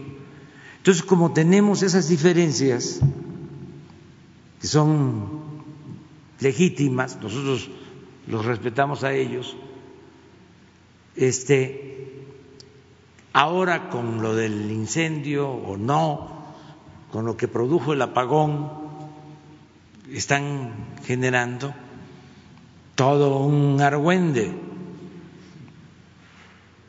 un sapereco, este, porque eh, tenemos diferencias. Nada más les recuerdo a estos señores que ellos manejaron la política energética y la política económica durante 40 años.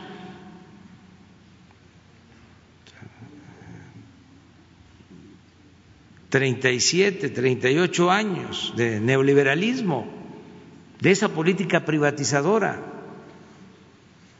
Y en vez de beneficios para el país, se perjudicó a México. Ahí están los datos de cómo eh, disminuyó la producción de petróleo, cómo creció eh, el volumen de las importaciones de gasolinas. Antes de la política neoliberal no comprábamos gasolina. Toda la gasolina que se consumía en México se producía en el país. Pero ellos, desde que llegaron, dejaron de construir refinerías. Tiene más de 40 años que no se construía una refinería. Entonces, ¿cuál es el resultado? De que estamos comprando el 70% de la gasolina que consumimos, teniendo nosotros la materia prima. Pero además, pagando la gasolina, pagando la energía eléctrica a precios elevados porque las ganancias se las llevaban los particulares por la política privatizadora. Entonces ya tuvieron su tiempo y demostraron que no quieren al pueblo, que les importan los negocios privados, no les importa el negocio público. Entonces, ahí están, dale y dale y dale, ¿no? Este, en contra de la política que estamos llevando a cabo. ¿Y cuál es la política que estamos llevando a cabo? ¿En qué se inspira? En lo que hizo el general Cárdenas en el 38, que lo inició el presidente Venustiano Carranza cuando promovió la Constitución de 1917 para que el petróleo se considerara un bien nacional, porque antes el petróleo era de empresas extranjeras. Con la Constitución se nacionaliza el petróleo y luego el general Cárdenas en el 38 lo recupera para beneficio de los mexicanos. ¿Y cuál ha sido el resultado de esa política? ¿Cuál fue el resultado de esa política? Bueno, que desde la expropiación hasta el inicio del periodo neoliberal, el petróleo fue una palanca del desarrollo. No eh, comprábamos las gasolinas, se desarrolló la refinación, se desarrolló la industria petroquímica que fue ejemplar en su momento. Llegaron los neoliberales y acabaron con todo. En el caso de la industria eléctrica, el presidente Adolfo López Mateos tomó la decisión de nacionalizar la industria eléctrica y gracias a eso, lo decía yo ayer, se electrificaron los pueblos. ¿En qué ha beneficiado la política privatizadora de la industria eléctrica a partir del periodo neoliberal? En nada. Al contrario, se han dedicado a saquear a México. Entonces yo pues respeto mucho su punto de vista, pero este es un buen debate que lo vamos a seguir dando, no nos vamos a quedar callados. Y este si hay una denuncia del gobierno de Tamaulipas, pues que se investigue. Este el gobernador de Tamaulipas tiene, tiene, diferencias con nosotros y está vinculado pues al reforma, seguramente en el reforma nunca le hacen un cuestionamiento al gobernador de Tamaulipas, porque este es un periódico eh, que defiende al conservadurismo Siempre ha sido así. No solo en Nuevo León, sino en el país. Entonces, eh, no nos eh, podemos entender, pero eso tampoco significa que este, haya pleitos. Es bueno el debate. A mí me da gusto, por ejemplo, porque estamos terminando el año y es tan importante este tema. ¿Por qué no pones otra vez la carta de este, el presidente López Mateos? Ustedes saben que el presidente López Mateos, entre otras cosas, pues fue un buen presidente, tuvo una mancha como otras, pero en lo general muy buen presidente. Él nacionaliza la industria eléctrica en 1960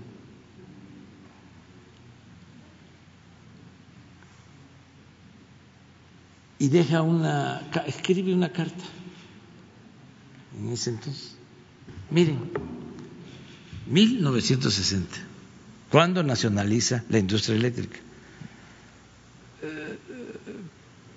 Para entender el fondo del asunto, si hubo quema o no quema de pastizales, este, el apagón es, es, es otro apagón este es el verdadero apagón, dice. Septiembre 27 de 1960. Les devuelvo carta de Adolfo López Mateos al pueblo de México. Les devuelvo la energía eléctrica que es de la exclusiva propiedad de la nación. Pero no se confíen Fíjese lo profético. Porque en años futuros algunos malos mexicanos identificados con las peores causas del país intentarán por medios sutiles entregar de nuevo el petróleo y nuestros recursos a los inversionistas extranjeros.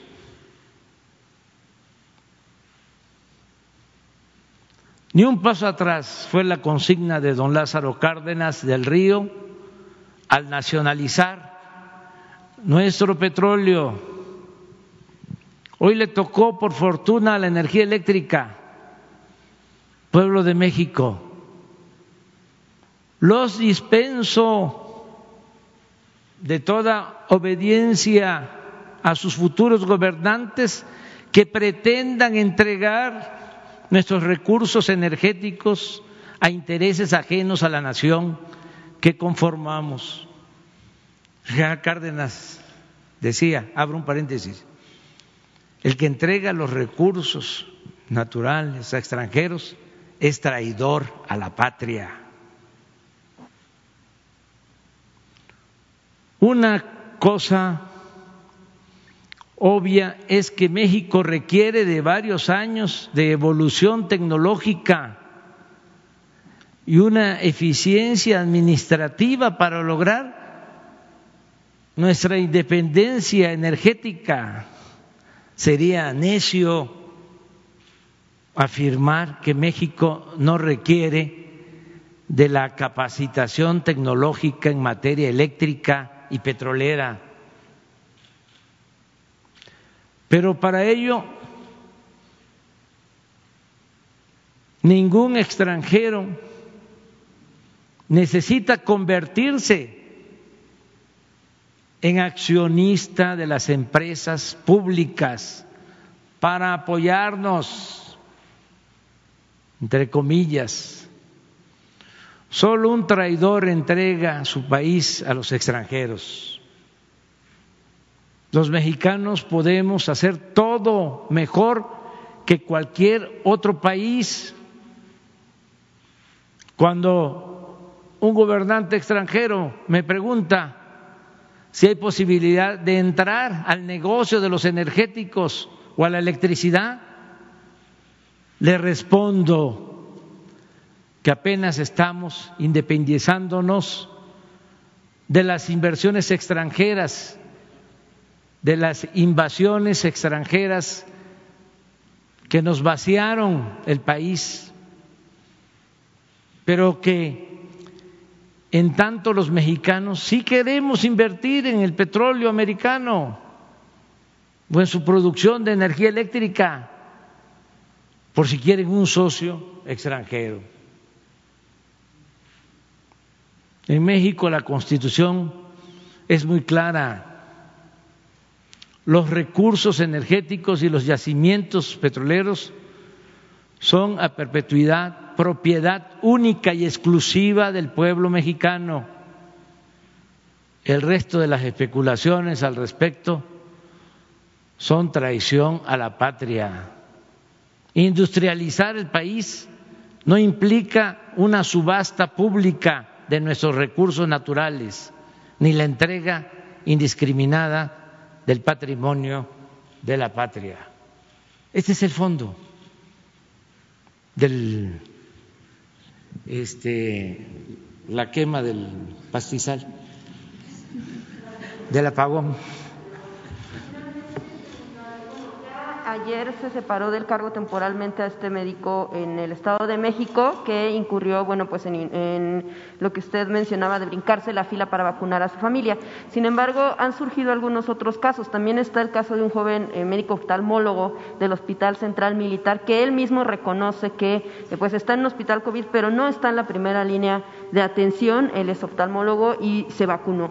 Eh, han surgido algunas quejas y preguntarle si le han notificado también de casos similares en Coahuila de que hay administrativos que eh, pues quieran amarrar la vacuna para eh, incluso con algunas maniobras antes para pues meterse en la lista y por otro lado bueno pues también médicos que están esperando el turno durante horas pues reclamando que no alcanzan y que ellos sí están en la primera línea. Lo que usted ha mencionado es que no se brinque en la fila, ha hecho el llamado, pero saber si le ha notificado y si se va a investigar también el caso de este médico oftalmólogo del Hospital Central. Sí, en todos los casos este, se está haciendo investigación y se están eh, difundiendo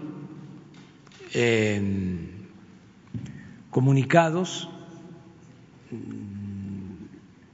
Ayer eh, me mostró un comunicado que envió a todo el personal, a todos los trabajadores del Seguro Social, el director Zoé Robledo, con este propósito.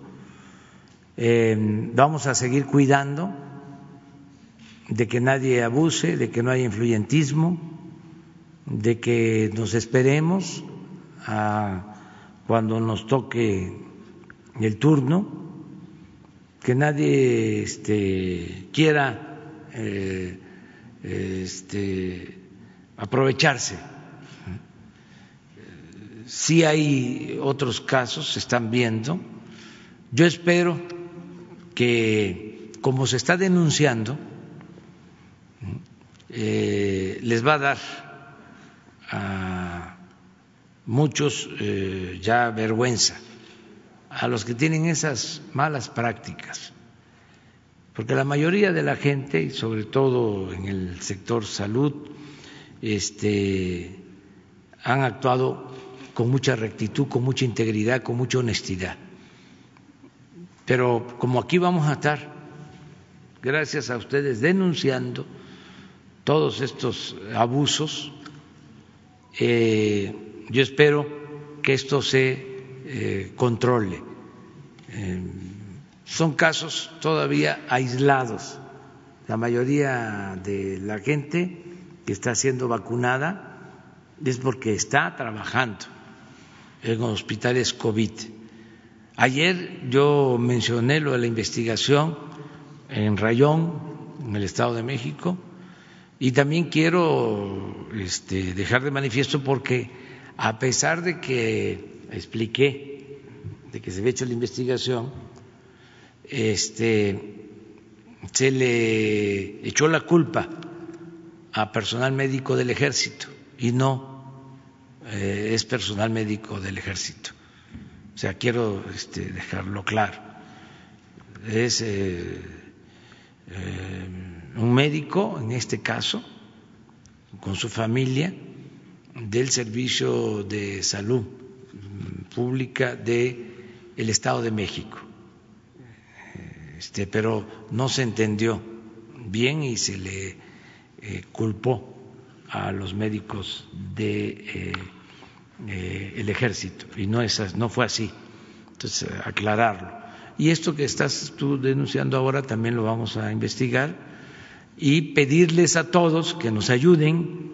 Van bien las gestiones para que sigan llegando las vacunas, de modo que nos vamos a apurar. Y yo pienso que para abril ya vamos a estar vacunados la mayoría de los mexicanos, los más eh, vulnerables para abril, porque ya estamos eh, haciendo acuerdos y ya van a empezar a venir muchas vacunas, muchas, muchas. Este, mm, por cierto, el martes viene eh, otro envío de vacunas Pfizer. Y en esta misma semana vamos a saber ya lo de la adquisición de 12 millones de dosis para tres meses de la vacuna Cancino. 12 millones para tres meses, de enero a marzo.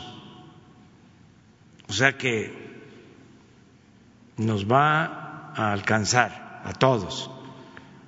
Mientras hay que cuidarnos.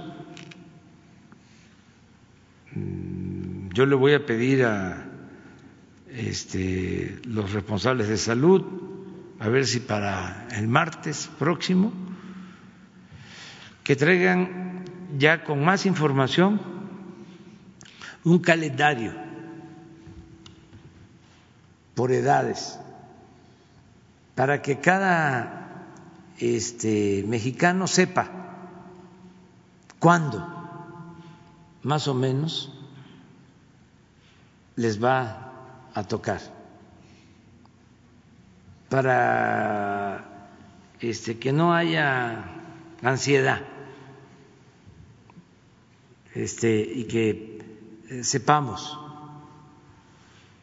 que este, nos va a tocar a todos, que ya haya una proyección, claro, todo esto dependiendo de imprevistos, de la producción de la vacuna, hasta ahora va de acuerdo al plan que tenemos de vacunación. Pedirle a todos que eh, nos ayuden, que no haya influyentismo la misma gente pone en su lugar a los que se creen mucho, a los prepotentes, este, ya sea porque se sientan, se sienten muy este, poderosos por tener dinero o por ser políticos o líderes sindicales este, nada de influyentismo, cero influyentismo. Pero sí vamos a estar pendientes. Y aquí vamos a estar denunciando todos esos casos.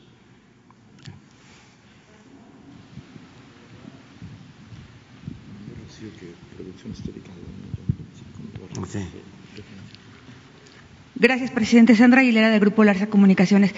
Presidente, sabemos que existe un gran desabasto de medicamentos oncológicos a nivel mundial, principalmente porque ahora por el COVID se cerraron varios laboratorios, sobre todo de la India, que en la India hacían todo lo que son los eh, la materia prima. Entonces, esa materia prima la traían a los laboratorios de aquí de México y en los laboratorios no han podido hacer estos medicamentos para surtirlo en todo el país.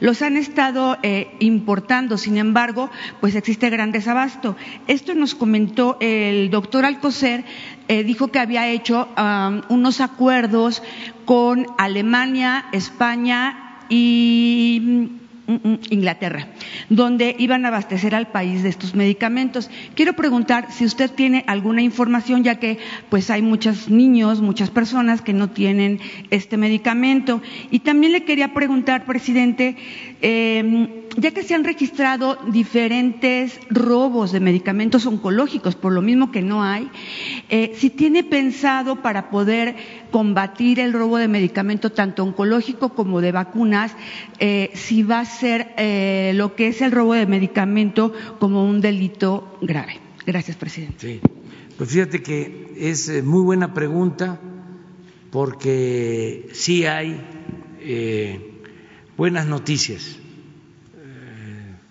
nos eh, ha costado mucho trabajo eh, resolver el problema de abasto de medicamentos, porque era mucha la corrupción, eh, una cosa escandalosa lo de la corrupción en la producción, en la venta de medicamentos hacían eh, jugosas ganancias con los medicamentos, mafias, habían políticos que este, protegían, políticos del más alto nivel, a quienes abastecían al gobierno de los medicamentos. Estamos hablando que tenían el manejo de un negocio de más de 100 mil millones de pesos al año. Entonces, eh, no había medicamentos porque no los entregaban, o sea, cobraban y no entregaban los medicamentos, o entregaban medicamentos adulterados, muchos problemas. Entonces decidimos este, hacer un acuerdo con la ONU para adquirir todos los medicamentos. Y ayer me informó la subsecretaria de egresos que se pagó eh, cerca de mil millones de dólares por anticipado para la primera compra de medicamentos en el extranjero. Se entregó este dinero a la ONU y incluye los medicamentos oncológicos. Eh, ojalá y Juan Ferrer o eh, Victoria Rodríguez, subsecretaria de egresos, puedan enviarnos el oficio, porque ahí vienen los tres eh, grupos de medicamentos que se eh, adquirieron ya. Entonces, yo tengo mucha confianza de que ya vamos a resolver el problema de estos medicamentos que eh, escaseaban, hacían falta, también por lo que tú mencionas y sostiene el doctor Alcocer porque se cerraron algunos laboratorios que producían estos medicamentos, se escasearon en el mundo, eh, pero ya estamos este, resolviéndolo. Esa es una buena noticia. A ver si este, hicimos el compromiso de entregar un anticipo mm, de mil millones de dólares y creo que ya se entregó este, ayer o antier se entregó ya el dinero para eso. Pero a ver ahorita que nos informen. ¿Y usted para cuándo cree que puedan llegar estos medicamentos? Está para febrero, o, creo febrero, marzo, que ya vamos a tener abasto. Ahorita, ahora nos dicen. Y acerca de hacer delito y ya grave. seguimos con el mecanismo de adquisición. Sí, Este, implica comprar cerca de 100 mil millones de pesos en medicamentos en el extranjero. Y acerca de hacer delito grave el robo de todos estos medicamentos, porque me imagino que ahora que llegan las vacunas, pues va a ser una tentación muy grande para muchas Sí, personas. eh, pero vamos a estar cuidando todo el plan de vacunación, por ejemplo, eh, va a estar acompañado por las Fuerzas Armadas y por la Guardia Nacional. Eh, ya vamos a explicarles en qué va a consistir el plan. Eh, vamos a constituir brigadas, vamos a participar todos los que voluntariamente lo mm, eh,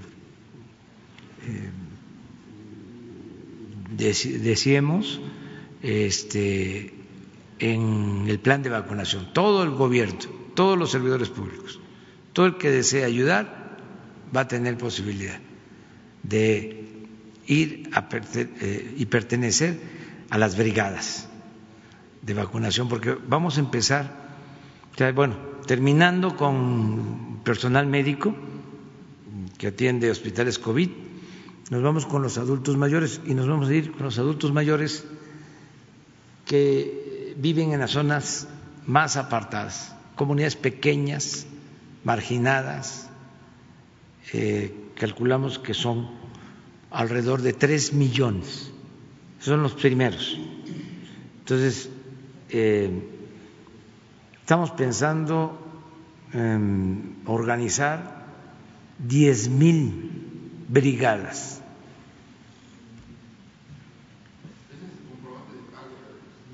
¿Cuánto es? ¿Son dólares? Sí, mire, no lo puedes ampliar porque ya.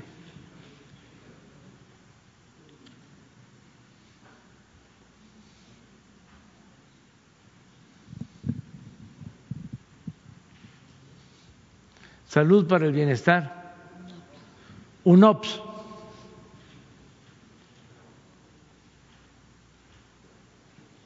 Estas es Naciones Unidas.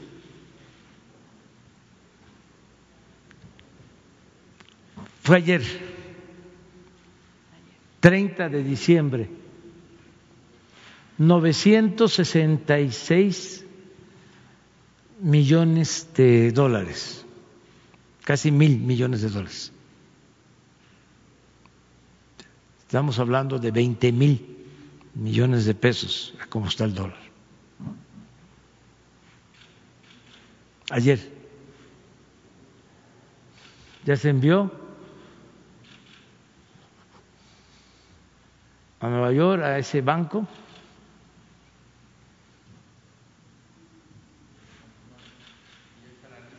A ver, ¿y qué, qué incluye?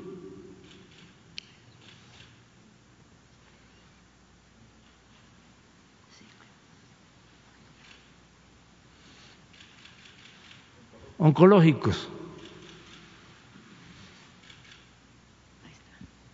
Ciclofosfamida. Esos son medicamentos patentados.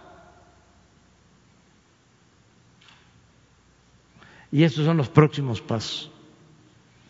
Es buena noticia, qué bien que lo preguntaste. Febrero me dice que aproximadamente ya estarán aquí estos Sí, medicamentos. no sé exactamente, eh, este, pero hoy podemos ya decir cuándo tenemos ya el abasto. Todo. Muchas gracias, presidente. Sí. Uno más. Gracias. Gracias, presidente. Eh, saludo la llegada de la secretaria de Seguridad. Ojalá y próximamente nos pueda presentar una hoja de ruta de cómo se enfrentará el Gabinete de Seguridad a la delincuencia que está por venir en las elecciones. Y quisiera preguntar, presidente, eh, acerca de un hecho que sucedió justo en Michoacán el 15 de diciembre, cuando el empresario michoacano Valentín Rodríguez Gutiérrez, ex, alcalde de Tacámbaro y hoy aspirante a la gubernatura michoacana eh, por el bloque opositor, eh, posteó un tuit y un face donde aparece, entre otros, en una comida de apoyo a su precandidatura, el general de brigada diplomado del Estado Mayor Sergio Armando Barrera Salcedo, que es comandante de la 21 Zona Militar de Morelia. Entonces, eh, es un apoyo directo, está en la fotografía, está en la mesa este, eh, todos los personajes, incluso religiosos, y quisiera saber si con esto se rompe ya el pacto de neutralidad política que siempre ha tenido el ejército. Quisiera su opinión como comandante supremo de las Fuerzas Armadas. Pues hay que ver qué tipo de reunión es. Este, el precandidato, ¿qué cargo tiene? Es, no, es eh, empresario. Ah. Pero eh, él está haciendo en su mensaje, él posteó que cuando se trata de construir un mejor Michoacán y de cuidar a nuestra gente, todos somos uno mismo y le agradece abiertamente al general de brigada Sergio Armando Barrera. Entonces, y al final escribe, estamos listos. Es eh, foto. Sí, hay que, hay que ver de qué se trata. Este, yo lo que puedo comentarles, y también es finalizando el año, que he recibido eh, un gran apoyo de las Fuerzas Armadas.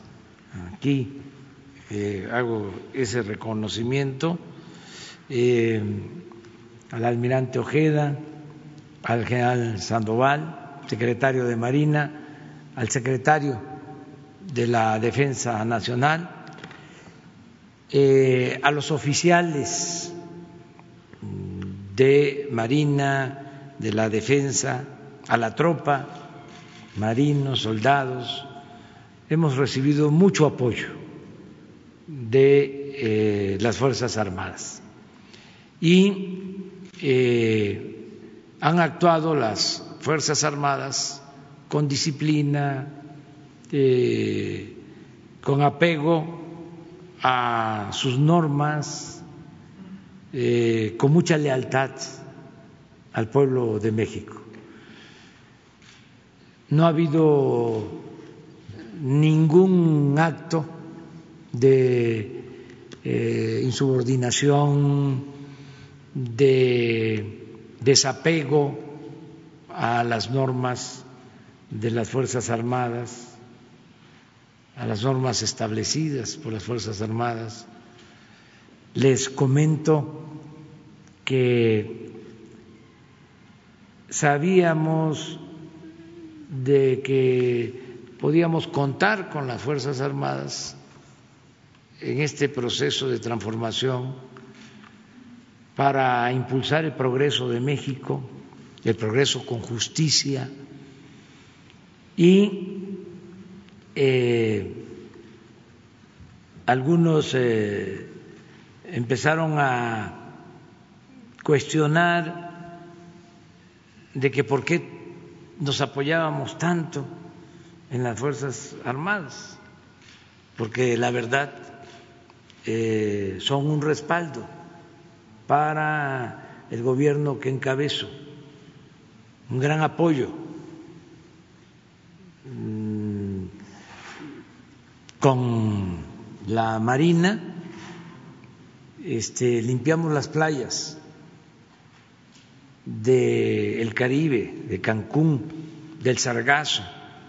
Decían que no íbamos a poder que este, acabar con esa eh, plaga que afectaba la economía y afectaba el turismo.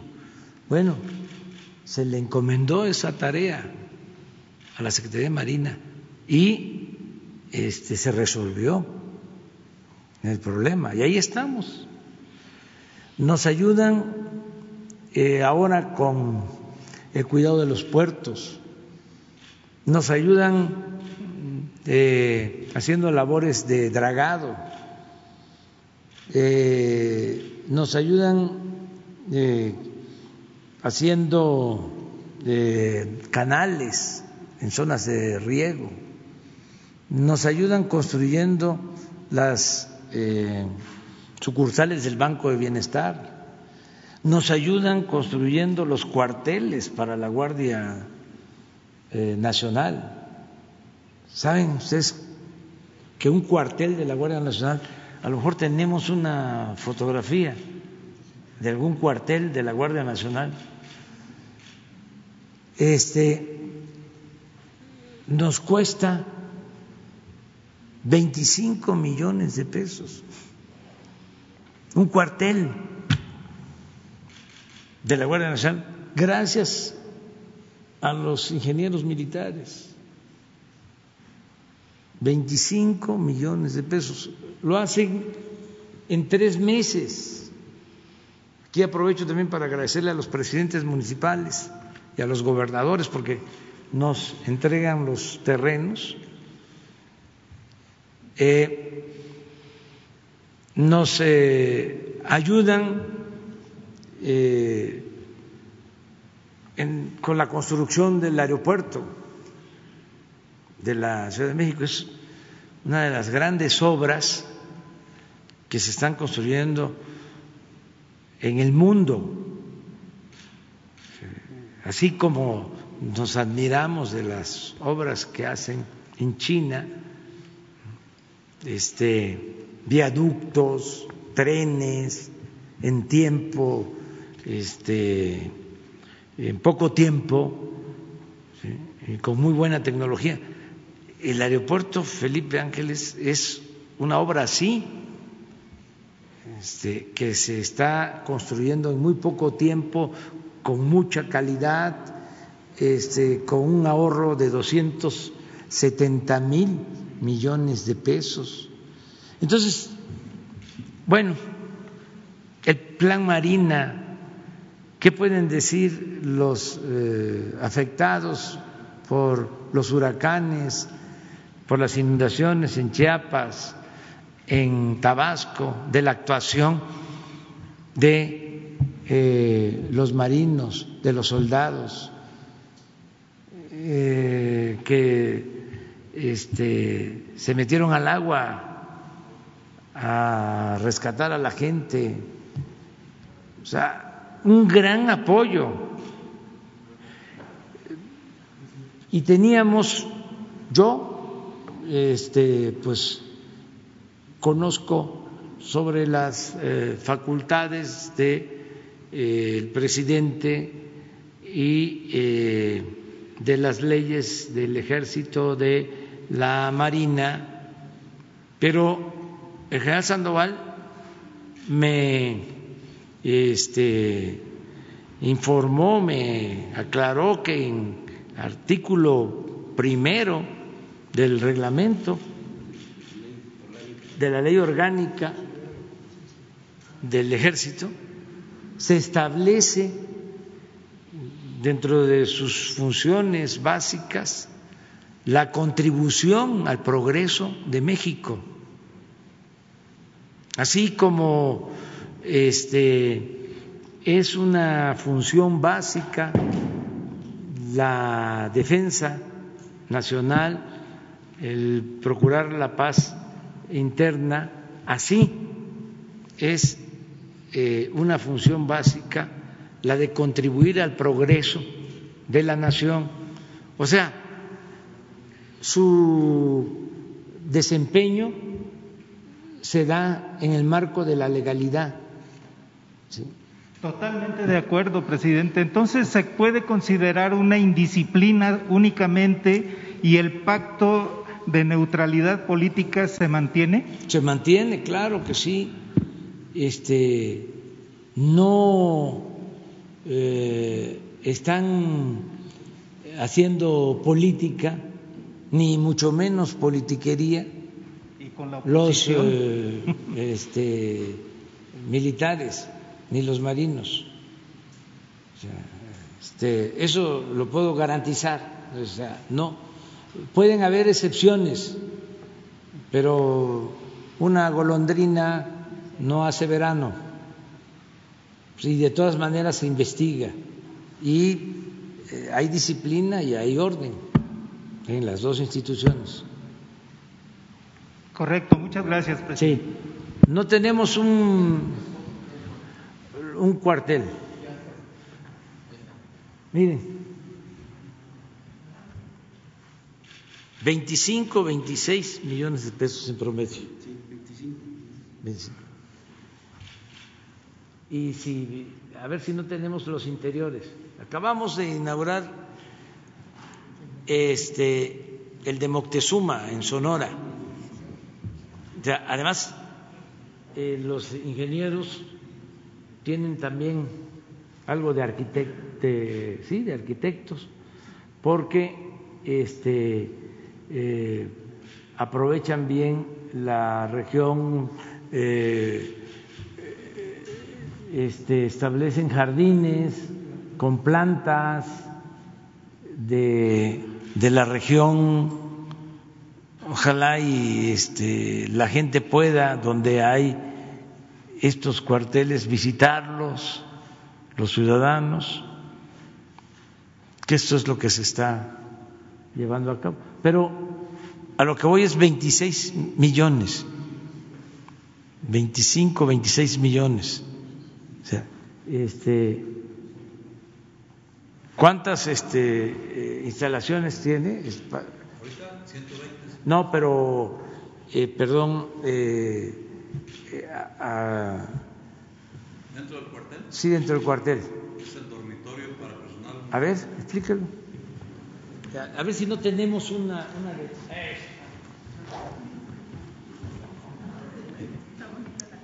Sí, cada, cada cuartel eh, tiene una construcción que comprende el dormitorio para personal eh, masculino, para personal femenino, eh, tiene su comedor, su cancha deportiva, eh, hay un área también para tener eh, los transportes, es el dormitorio de personal masculino,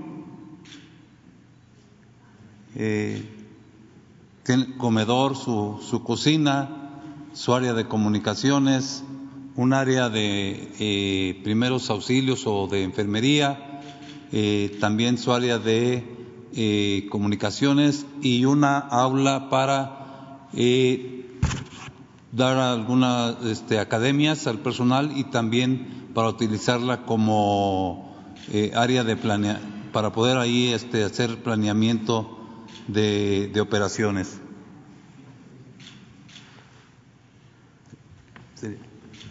Si esto lo hacemos, no, este, si se construye con el sistema antiguo, imagínense, bueno, no tendríamos los 120 cuarteles todavía terminados, nada más con eso.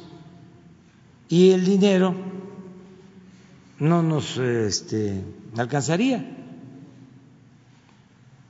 Entonces, si hay eh, honestidad,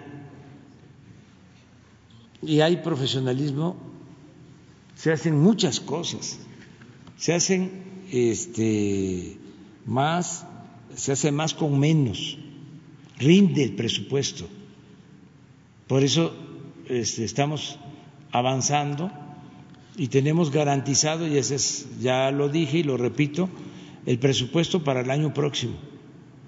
No vamos a tener este, eh, ningún problema para que eh, se cuente con recursos para pagar a todos los trabajadores al servicio del Estado, todos los servidores públicos, este, está garantizada, eh, está garantizado el pago de la nómina con todas las prestaciones, todas las becas que se van a entregar, tenemos ya el presupuesto, 11 millones de becas para estudiantes, eh, aumenta el número de eh, pensionados, de adultos mayores, de personas con discapacidad, continúa el programa Sembrando Vida con más de 400 mil sembradores, eh, continúa el programa de jóvenes Construyendo el Futuro, continúa el programa La Escuela es Nuestra, ya les dije, tenemos el presupuesto, eh, tenemos 45 mil millones ya este, autorizados para eh, casi terminar el aeropuerto Felipe Ángeles, porque se tiene que concluir el 21 de marzo del 22 pero ya, trae, ya este, ayer me informó también la subsecretaria de egresos que ya este, tenemos esa eh, disponibilidad de recursos para terminar, digo, casi terminar el, el aeropuerto Felipe Ángeles. Entonces, vamos bien. Eh, yo voy con mi esposa a grabar un mensaje. Eh, para Año Nuevo, que vamos a dar a conocer por la tarde, noche, que vamos a grabar. Eh, pero de todas maneras les adelanto a todos los mexicanos, así, un abrazo muy cariñoso y ánimo, nos va a ir bien el próximo año, nos va a ir mejor, nos va a ir mucho, mucho, mucho mejor. Ánimo y felicidades.